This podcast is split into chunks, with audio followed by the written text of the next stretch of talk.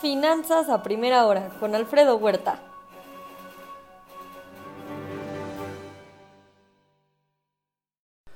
Hola, ¿qué tal? Muy buenos días. El día de ayer eh, se dieron ya 79 millones de total de infectados, la tasa de letalidad 2.2%. En el mundo fueron 687 mil nuevos casos y en Estados Unidos tan solo 211 mil. La Cámara Baja aprobó el proyecto de ley por dos mil dólares en cheques de estímulo, aceptando el llamado por el presidente Donald Trump.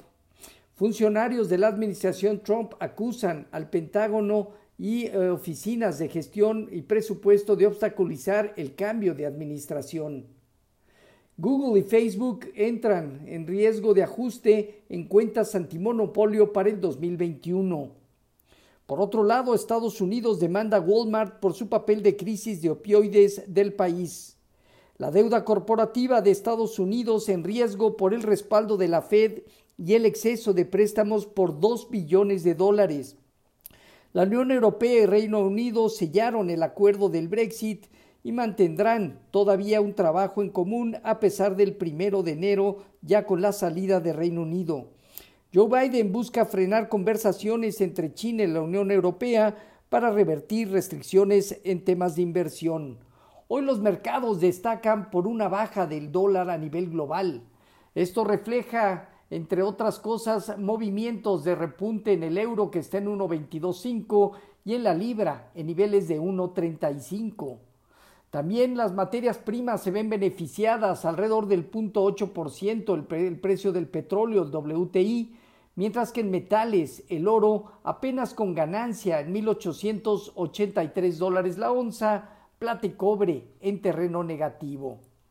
En lo que se refiere a mercados en Europa, estos se vienen desarrollando de manera moderadamente positiva. Francia, Alemania, Italia, el IBEX de España y tan solo el Financial Times de Londres con baja marginal. Este escenario del dólar sigue reflejando el movimiento de la política fiscal de los Estados Unidos en relación a un gran déficit fiscal que hoy tiene la economía americana. En cuanto a los mercados, el día de ayer concluyeron de manera mixta un Dow Jones y un Standard Poor's que terminaron con bajas moderadas.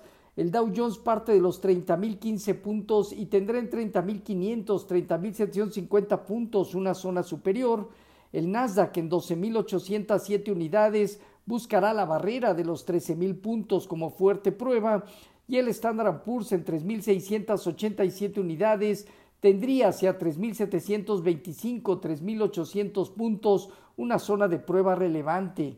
El rendimiento del bono a 10 años está operando sobre niveles cercanos a 0.95%, estable respecto al día de ayer, habría que tener cuidado si llega a superar el 1%. En México tenemos un tipo de cambio que se está viendo beneficiado también por este tema y presenta una apreciación del 0.4% para establecerse en 19.92. Técnicamente tendría entre 19.80 y 19.70 una zona baja y en contraparte niveles de 20.25 una primera zona de resistencia de corto plazo. En el fondeo diario permanecen bajas las tasas, papel gubernamental en 4.18 y bancario en 4.30. La TEA 28 días en 4.49, mientras que el índice de precios y cotizaciones está observando un repunte del 1.6% para establecerse en 44.588 unidades, con una baja operatividad desde luego el día de hoy, pero ya con un rendimiento positivo cercano al 2%. En cuanto a la tasa riesgo país de México en 202 puntos se mantiene bajo y valida también el nivel del tipo de cambio. Se oficializa la alianza Va por México con el PRI, PAN y PRD en coalición. Gina Díaz Barroso es nombrada consejera independiente de Banco Santander. La baja en producción de Pemex alcanza 1.672 millones de barriles diarios, 1.8% menos ahora en noviembre respecto al mes de octubre, lejos del objetivo de 1.9 millones de barriles diarios. Condonarán impuestos en la Ciudad de México a negocios del centro y habrá un apoyo único por 2.200 pesos y Citi advierte sobre un periodo de inflación y tasas de interés bajas de manera artificial. Hoy poca información en Estados Unidos. Aquí en México el IGAE al mes de octubre incrementó 1.6%, menos 4.9% anual. Tendremos desde luego datos de inflación que ya alcanzan niveles de 3.22 general y 3.81% la subyacente.